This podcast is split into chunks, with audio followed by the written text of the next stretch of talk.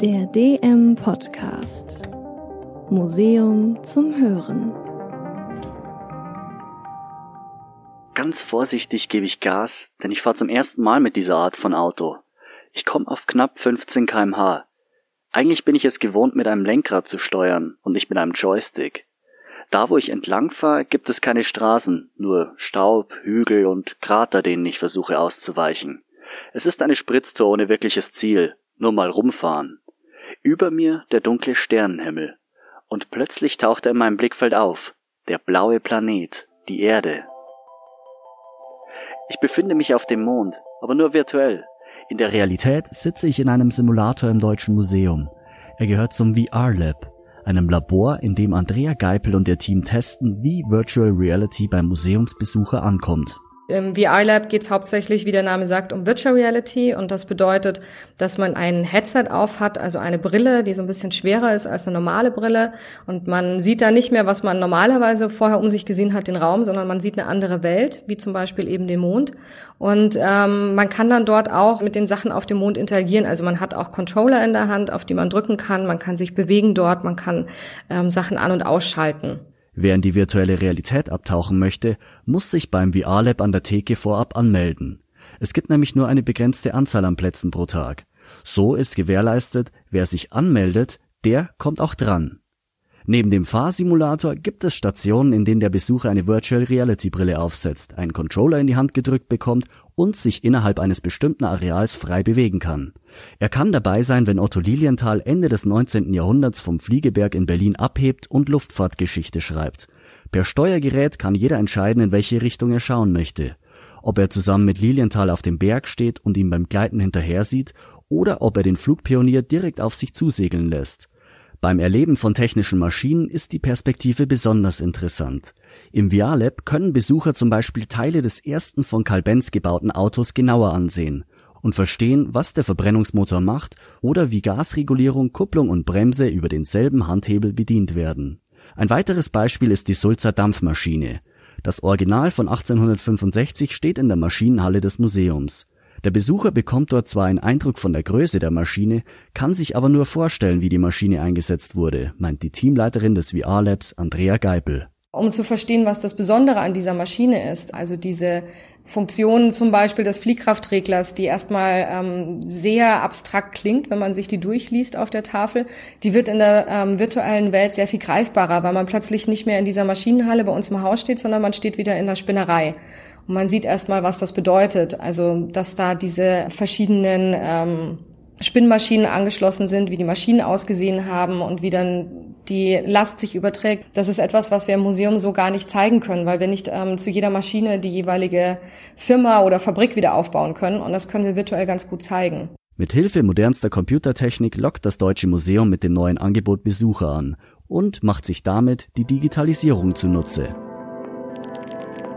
Die Digitalisierung wird unser gesamtes Prozessdenken verändern. Gleichzeitig ist klar, dass es keine Naturgewalt, sondern etwas, das sehr viel davon abhängt, was wir machen. Und man muss die Leute da abholen, wo sie gerade sind. Laut einer Studie aus dem Jahr 2018 besitzen rund 80 Prozent der Deutschen ein Smartphone. Mit dem fotografieren sie, surfen im Internet oder hören Musik. Die Kommunikation in der Arbeit läuft über E-Mails oder Gruppenchats. An der Supermarktkasse zahlen wir mit der Bankkarte oder heben dort sogar Geld ab. Wenn wir etwas wissen möchten, googeln wir einfach danach. Eine Zeit vor dem Internet, für junge Menschen unvorstellbar. Die Digitalisierung ist inzwischen fester Bestandteil in unserem Leben geworden. Viele Museen haben erkannt, sie müssen etwas ändern an der Art, wie sie Ausstellungen präsentieren und generell präsenter werden. Sie bieten virtuelle Rundgänge an, tauschen sich auf Social-Media-Plattformen mit Internetnutzern aus und posten Fotos und Videos.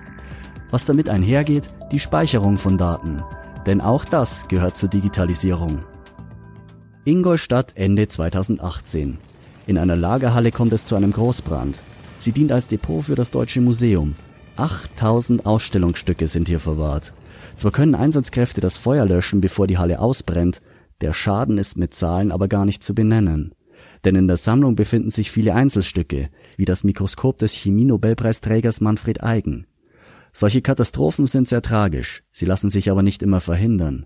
Die Digitalisierung kann hier zumindest helfen, Bestände und deren Informationen zu bewahren Also es ist ja jetzt nicht nur bei uns das ähm, Beispiel, sondern auch sehr viel extremer ist ja das Beispiel zuvor in Brasilien, wo das Naturkundemuseum abgebrannt ist, komplett. Und wo jetzt Bestrebungen sind, Digitaldaten zu bekommen von Besuchern und dass man überhaupt noch Informationen ähm, zur Verfügung bekommt, was war denn alles im Haus. Und es gibt jetzt auch eine neue äh, Seite in Zusammenarbeit mit Google Arts and Culture, wo jetzt das Museum nochmal digital gezeigt wird.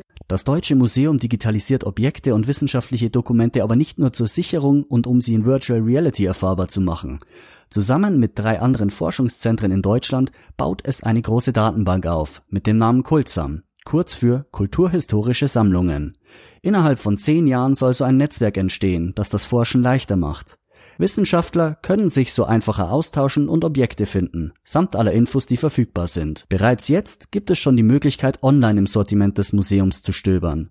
Auf digital.deutsches-museum.de.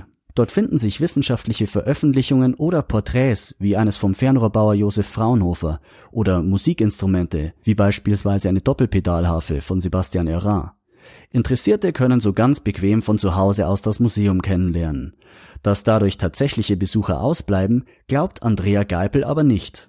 Natürlich bietet ähm, der Umgang mit dem Thema Digitalisierung Risiken, aber ich würde sagen eher in dem Sinne, dass man vielleicht schnell dazu neigt, entweder sie komplett abzulehnen und sich gar nicht damit zu befassen oder auf der anderen Seite sich zu viel damit zu befassen. Also zu sagen, wir machen jetzt alles digital und technisch, weil wir es können ohne darüber nachzudenken, ob es Sinn macht. Also das Museum ist ja auch noch immer ein Ort, den man gerade im Deutschen Museum ist das so mit Freunden, mit Familie oder im Klassenverband besucht. Das heißt, es ist ein Gemeinschaftserlebnis. Da spielt auch nochmal der Raum eine große Rolle, in dem man dann ist. Das ist nochmal ein ganz anderes Flair, ein Feeling, das dort vermittelt wird. Und deswegen wird es das auch immer brauchen und geben, glaube ich. Die Starkstromshow mit dem Faradayschen Käfig, das Betreten des kühlen Bergwerks im Untergeschoss des Hauses, das Ausprobieren des Theremins und so vieles mehr und natürlich unbeschreiblich die Spannung, die man empfindet, wenn man einen Knopf drückt. Das kann digital nicht ersetzen. Die Ausstellungen so beibehalten und Digitalisierung nur im Internet zu präsentieren, das reicht so aber auch nicht. Digitalisierung braucht ihren Platz auch im Museum. Wo zuvor die Sonderausstellung zum 200. Geburtstag von Werner von Siemens war, ist jetzt das VR-Lab aufgebaut. Die Sulzer Dampfmaschine muss sich aber keine Sorgen machen. Virtuell gibt's nur ein zusätzliches Angebot. Ähnlich ist es beim Fahrsimulator. Das Deutsche Museum besitzt nämlich ein Modell des Mondautos, das die Apollo-Mission in den 70ern begleitete. Es erinnert an einen tiefer gelegten Strandbuggy ohne Karosserie, dafür mit viel Technik. Bildschirmen, Antennen und einer kleinen Satellitenschüssel, die am hinteren Teil des Fahrzeugs befestigt ist. Die dunklen Reifen sind mit Staub meliert. An den Schutzblechen ist die Amerika-Flagge aufgedruckt. Eine Puppe im weißen Raumanzug hat auf dem Fahrersitz Platz genommen. In ihrem Visier spiegelt sich der Besucher. Die rechte Hand der Puppe ruht auf dem Steuerknüppel, als würde sie nur darauf warten, loszufahren. Aber nichts passiert. Der Besucher geht schließlich weiter zum nächsten Ausstellungsstück. Das Mondauto im VR-Lab selbst zu steuern, wenn auch nur virtuell, vermittelt da ein ganz anderes Wissen als das Modell in der Ausstellung anzusehen. Es zeigt, wie die Mondoberfläche beschaffen war und wie viel Übung es braucht, das Fahrzeug sicher zu steuern. Das Interessante ist, dass tatsächlich dadurch, dass wir NASA-Originalpläne ähm, verwendet haben für die ähm, Digitalisierung, dass auch das virtuelle Mondauto nochmal ein kleines bisschen genauer geworden ist als ähm, das Modell, was wir im Haus haben, was jetzt im Depot ist. Viel Zeit und Geld stecken in der Umsetzung des VR-Labs. Rund 100.000 Euro wurden in Hard- und Software investiert, um möglichst originalgetreu ausgewählte Objekte zu zeigen. Hinzu kommt noch das Ausarbeiten von Konzepten. Für Andrea Geipel macht es nämlich keinen Sinn, ein Objekt digital zu scannen und dann dem Besucher genau so im virtuellen Raum zu präsentieren. Um das Objekt herumgehen, das kann er ja jetzt auch schon, in der Realität.